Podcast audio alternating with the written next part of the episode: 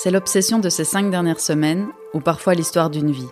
Ce qui est sûr, c'est qu'on a tous une chanson qui a une place particulière dans notre cœur.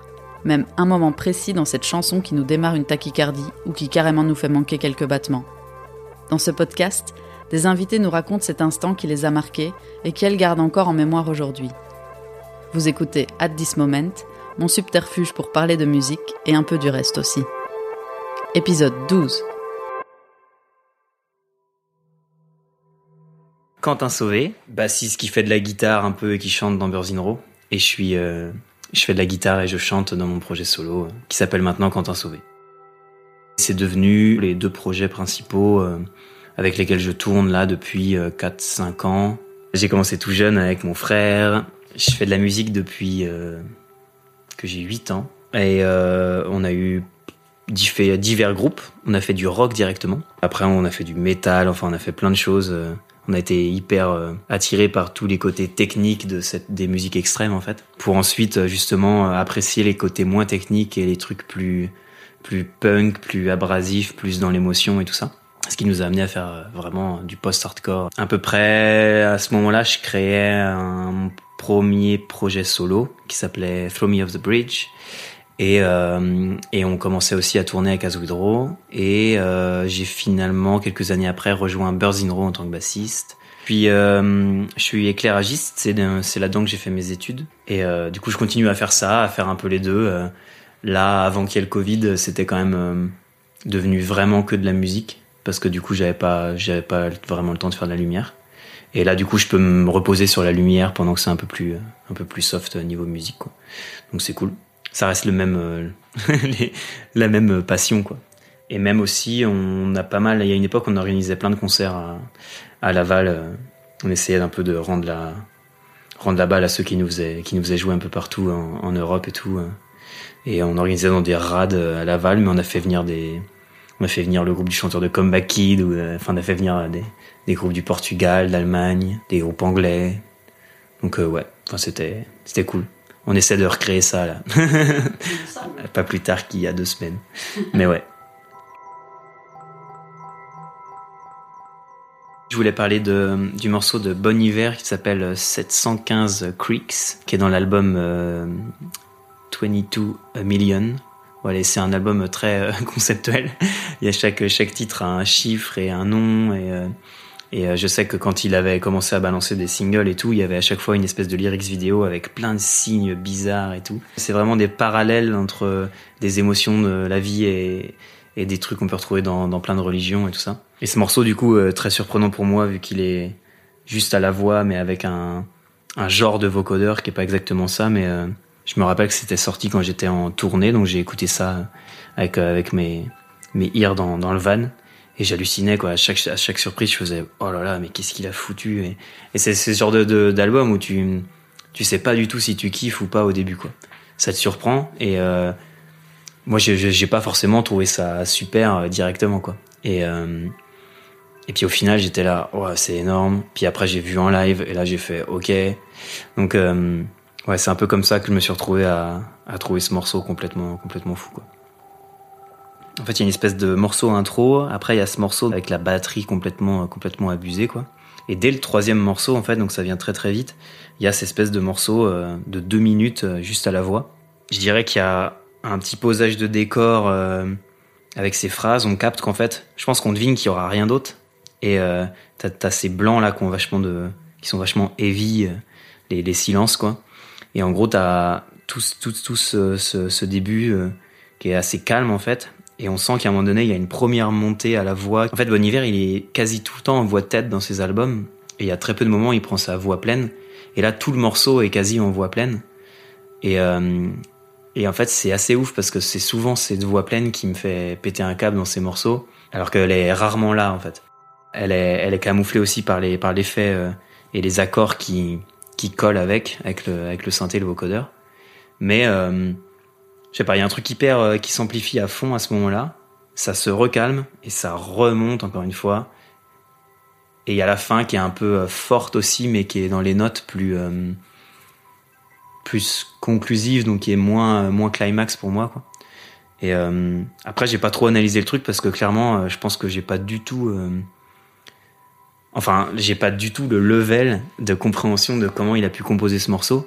Je pense qu'il a dû avoir les accords et après, au final, il, il a enlevé toute la musique et il a gardé les accords et il les a laissés euh, influencer la voix comme ça. Mais c'est ça qui est ouf, c'est que du coup, bah, on est perdu en fait parce qu'il n'y a pas de, a pas de référentiel, euh, il n'y a pas, de, a pas de musique derrière. Mais du coup, t'as toute cette mélodie qui moi me parle à fond et je sais pas trop comment l'expliquer quoi. J'avoue que euh, qu'en plus il y a pas de rythme. Je pense que c'est ça qui amplifie euh, amplifie ce côté vraiment vraiment particulier de ce morceau quoi. I remember something. And being Russian, kissing on a night, second to last. Finding both your hands if second sun came past the glass. And oh, I know it felt right. I had you in my grasp. Oh, then how we gonna cry? T'as as un mot qu'on entraîne un autre et qu'on entraîne un autre et moi c'est cette euh, réaction en chaîne qui, qui me crée l'émotion que, que je kiffe quoi. Et euh, et les petits blancs qui y a entre chaque et tout justement. Je suis devenu hyper fan sur son premier album là qui a, été fait genre il a enregistré en mode euh, to the Wild euh, dans, dans une cabane et tout donc c'est très folk et très organique et ensuite il y a eu le deuxième album qui était vachement plus arrangé mais que j'ai kiffé tout autant.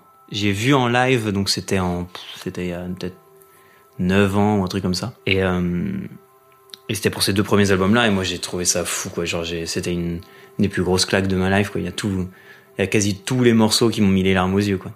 Et, euh, après quand il a sorti cet album qui est qui est tout pété quoi il y a au niveau de la prod il y a plein de choix hyper hyper euh, bah, il a vraiment été à fond quoi. Il a vraiment osé faire des trucs et en fait moi je, me surprends à kiffer tout autant en fait genre j'ai jamais j'ai jamais kiffé un morceau avec du vocodeur et là moi ça je trouve ça énorme quoi et je l'ai revu en live euh, en trio en 2017 je crois cet album était sorti et du coup, comparé quand il a fait ce morceau, moi j'ai halluciné. En live, il a fait plus vénère que sur l'album. C'est encore plus intense. Il a dû la faire en deuxième ou troisième.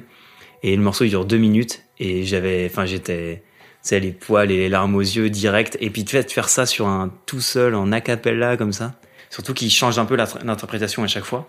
Et, euh, et en plus, en vrai, c'est ouf parce que il, sur les accords, là, t'entends que ça fait cet effet un peu, bah, vocodeur, mais, mais t'as vraiment du sub quoi. Il y a des notes qui sont vraiment mais hyper basses et du coup en, en live tu te prends le sub. Enfin c'est abusé la sensation que ça fait. Tu sens les gens dès qu'il a fini la phrase ils ils, peuvent plus contenir ils ils applaudissent direct tu sais ou ils, ou ils réagissent tu sais. Mm -hmm. Et ça fait vraiment ça parce qu'en fait les silences ils sont hyper lourds entre chaque entre chaque moment.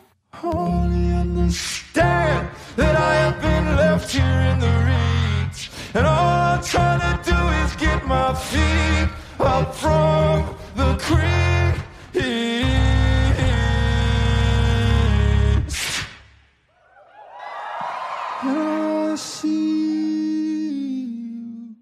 Je vois bien les vidéos là, tu vois j'en ai maté 4 5 pour en trouver vraiment une bonne euh, parce que je recherchais celle que j'avais vue en live moi. Mais euh, donc déjà il a pas de il a pas de musique sur laquelle il peut trouver la note qu'il veut faire. Donc ça déjà pour moi ça me fait péter un câble. Comment comment il fait ça Et ensuite il change la partie de voix, mais il change aussi les accords quoi.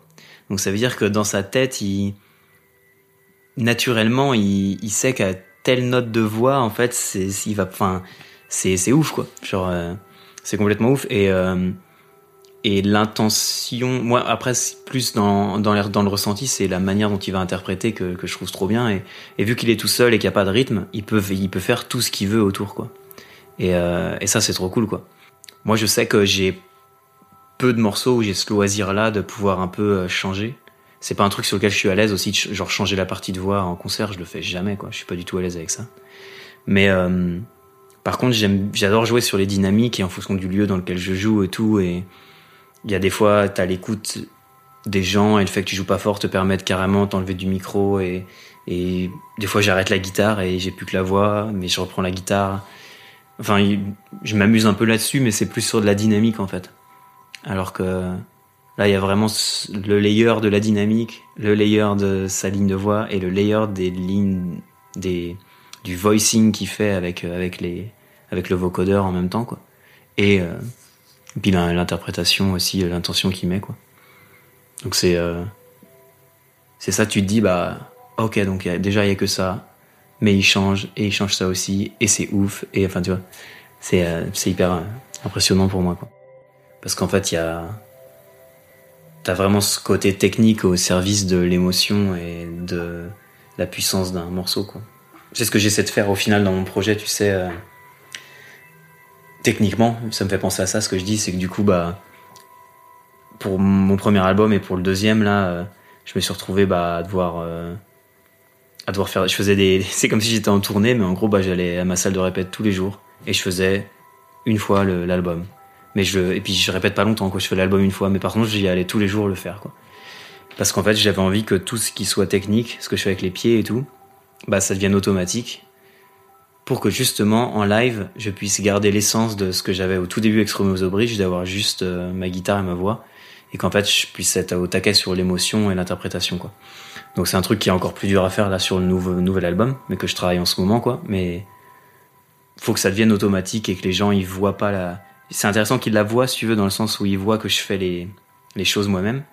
Mais par contre j'ai pas envie que ce soit euh, au détriment de l'émotion.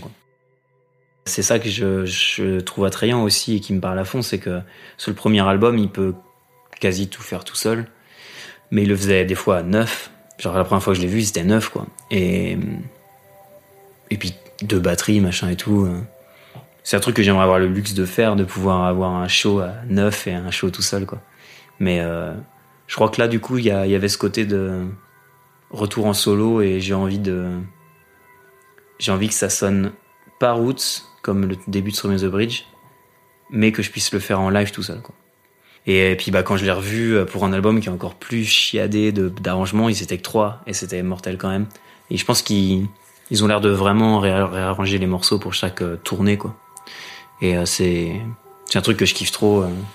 c'est un truc que je kiffe trop dans Sonlux par exemple, où tu vois en live, ça n'a rien à voir avec la... Ça n'a pas rien à voir parce que tu retrouves, tu t'y retrouves. Mais c'est pas pareil, et, mais c'est tout aussi cool quoi. Et en fait, euh, tout l'exercice pour moi a été de pas tomber dans le truc euh, progressif euh, où tu fais des boucles et tout le monde voit que t'en fais une, puis une deuxième, puis une troisième, puis une quatrième. Je le fais sur un morceau, mais c'est voulu et c'est la fin du set et ça, ça, s'empile, ça s'empile jusqu'à ce que ça, devienne vraiment vénère. Et en fait, là, j'ai, des textures et des trucs que la version full band de Stormy of the Bridge m'a apporté. Et surtout, j'ai des skills de As Withdraw dans lequel, en fait, je samplais un ampli pendant que je jouais l'autre, machin et tout. Et je me suis dit, bah vas-y, je ressors la pédale de sample, et, enfin de, le, looper, et, et, je vois ce que je peux faire, quoi. Mais du coup, pour moi, c'était de trouver des tricks pour, euh, pour, pour garder ce côté chanson, couplet, refrain, mais que mes motos arrangées, en fait. Donc c'est vraiment le loop, pas pour faire de la loop, mais le loop pour me faire mon groupe, en fait. Mm-hmm. Et les effets de guitare qui, pareil, vont, vont euh, pouvoir... Euh, mon pedalboard, il est immense, mais c'est ce que je dis, c'est que bah, c'est mon groupe, en fait. La volonté en studio avec mon frère, ça a été de d'en rajouter très peu. Et qu'en fait bah ce que je fasse sur l'album enfin ce qui est tout ce qui est sur l'album je puisse le faire en live tout seul. Et c'est quasi le cas quoi. À part des petits shakers ou des petits trucs par-ci par-là tout ce qui est tout ce qui est sur l'album je peux je peux le faire moi-même. Euh, et sur le nouvel album il y en a un peu plus parce qu'on a rajouté pas mal d'éléments percussifs mais ça je peux les faire il a fallu que je sync mon looper avec le truc qui envoie de la batterie pour que je puisse quand même looper en temps réel parce que j'ai pas envie de trop tricher tout ça et tout. Je me fais super chier. Mais euh, il y a des trucs que je peux pas faire comme euh, les, les cinq voix de backing euh, d'harmonie qu'on a fait.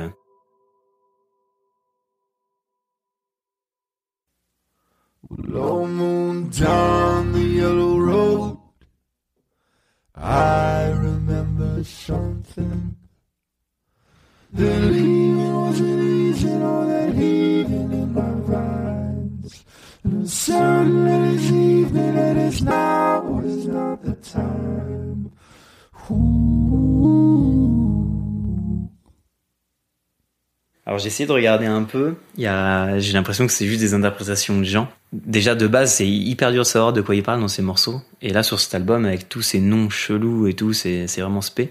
Apparemment 715, c'est les euh, c'est euh, ça correspond à pas le code postal, mais ce serait la position de, de là où il, a, où il habite aux États-Unis, dans le Wisconsin. Et, euh, et je pense que apparemment c'est un morceau d'amour mais on sait pas si c'est amour euh, quelqu'un ou c'est l'amour pour, pour Dieu. Et, et après, c'est bah, c'est que de la métaphore, quoi. Mm. Et, et c'est, je pense que chacun y voit un peu ce qu'il veut. Moi, je sais que ça me, je pense qu'il y a les mots en fait qui me parlent au moment où justement ça s'intensifie. Les, les mots, je les trouve, euh, je les trouve assez intenses. Qu'on sent qu'il est, euh, je sais pas. On peut mettre tellement d'images là-dessus, c'est assez. euh, je sais pas ce qu'il a voulu dire en vrai. Et du coup, toi, quand t'écris, t'es plus genre euh, sur de la entre guillemets mise en récit de trucs très concrets qui te sont arrivés, ou au contraire, t'es plus dans des grandes métaphores sur des grandes idées, des grands sentiments, tout ça. ou- En fait, ça va dépendre des morceaux. Je sais qu'il y a beaucoup de choses que j'écoute qui me donnent envie de faire des, des trucs très spécifiques et euh, de pas de pas cacher euh, avec une métaphore certaines choses. Et puis euh, récemment, dans, dans le dernier album, j'ai un morceau qui est pas vraiment des phrases, où je donne juste des des trucs comme ça et qui pour le coup sont que des métaphores quoi. Et euh, je crois que j'aime bien les deux et ça va dépendre un peu de de comment j'arrive à construire le morceau en fonction des idées que j'ai. euh. Je trouve des, des riffs de guitare. Et euh, par contre, je les, je les laisse en chantier. J'ai rarement, genre, un- j'ai rarement une structure de morceau avant que j'ai essayé de poser la voix dessus. Et c'est en posant la voix que je vais trouver, genre, le refrain ou. Mais euh, ça va peut-être, ça va quand même commencer par la guitare. Par contre, en parallèle, j'écris des textes qui sont pas non plus structurés, genre euh, juste des idées comme ça. Ah, ça, c'est pas euh, des trucs avec des. Enfin, c'est pas un découpé en pied ou. euh, Non, non. Alors, euh, je m'amuse, moi, à faire des rimes, des machins, des trucs et tout. Après, c'est pas du tout euh, calculé à fond. Et en fait, c'est à partir du moment où je vais avoir un truc cool en guitare, je vais prendre dans mes idées de voix je vais, m- et je vais essayer de voir ce que je peux mettre dessus. Et puis, euh, si ça parle aussi, euh, si les trucs que je dis, que j'ai écrits me, si je trouve que ça va bien sur la musique, tu vois. Mais euh, je fais un peu euh, au feeling comme ça. Je sais que là, le dernier album, j'avais plein, plein, plein, plein de trucs d'écrits et peu de peu de riffs de guitare. Et c'est après que j'ai eu j'ai eu les idées de guitare et puis après j'ai j'ai fait le tri et j'ai essayé de prendre toutes mes notes et j'ai essayé de voir qu'est-ce qu'allait ensemble en fait. Et j'ai j'ai j'ai dit bon ça ça va dans, dans dans le même truc, dans le même thème et tout. Donc j'essaie d'en faire un truc. Ouais, j'étais comme ça sur le dernier en tout cas. C'est aussi comme ça, enfin, même si c'est pas par ça que ça commence, mais c'est aussi comme ça que tu réfléchis. Toi, tes compos, c'est de mettre une place spéciale pour la voix? Ouais, alors euh, c'est un truc que j'ai dû sur lequel je progresse, mais qui était pas du tout inné euh, pour moi parce que bah en, faisant des, en n'étant pas déjà chanteur de base dans mes dans les projets que j'avais avant. À la base, ça avait toujours été la, la musique d'abord, machin et tout. Euh, clairement, quand j'ai commencé à, faire ce projet solo, bah, c'est la première fois où je mettais mes textes et des textes intimes et tout euh, dedans. Donc du coup, les textes sont importants et c'est limite ça le plus important quoi. Euh, même si je pense que je me suis caché un peu derrière l'utilisation de l'anglais pour pouvoir chanter en clean parce que j'avais que l'habitude de crier et je me voyais pas du tout faire ça en, français puis tous les trucs qui m'influençaient étaient en anglais tu vois. Mais du coup j'ai envie que les gens comprennent ce que je dis. Même tu vois ça me fait penser à des détails du morceau où euh, tu vois au moment où il dit creaks avec tout ce son qu'il a euh, mais il est collé au micro et il fait exprès creaks. Enfin, il va le forcer exprès pour que ça, pour que dans la façade, ça fasse un gros bruit euh, bah, hyper euh, électronique en fait. Et euh, c'est hyper cohérent. Enfin, c'est hyper naturel au final quoi. Bah, c'est, c'est clair que c'est un, c'est enfin, moi, trouve ce genre de truc, c'est hyper inspirant pour moi quoi. Et vous, c'est quoi votre moment explosion de cerveau? N'hésitez pas à nous en faire part sur le compte Insta du podcast. Merci à l'invité du jour. Merci également à Alain Deval, a.k.a. Both Lane, d'avoir habillé de ses sons les épisodes, ainsi qu'à Damien Aresta, copilote de choc et fomenteur de l'identité visuelle de cette grande mascarade estivale. Moi, c'est Maureen Vandenberg.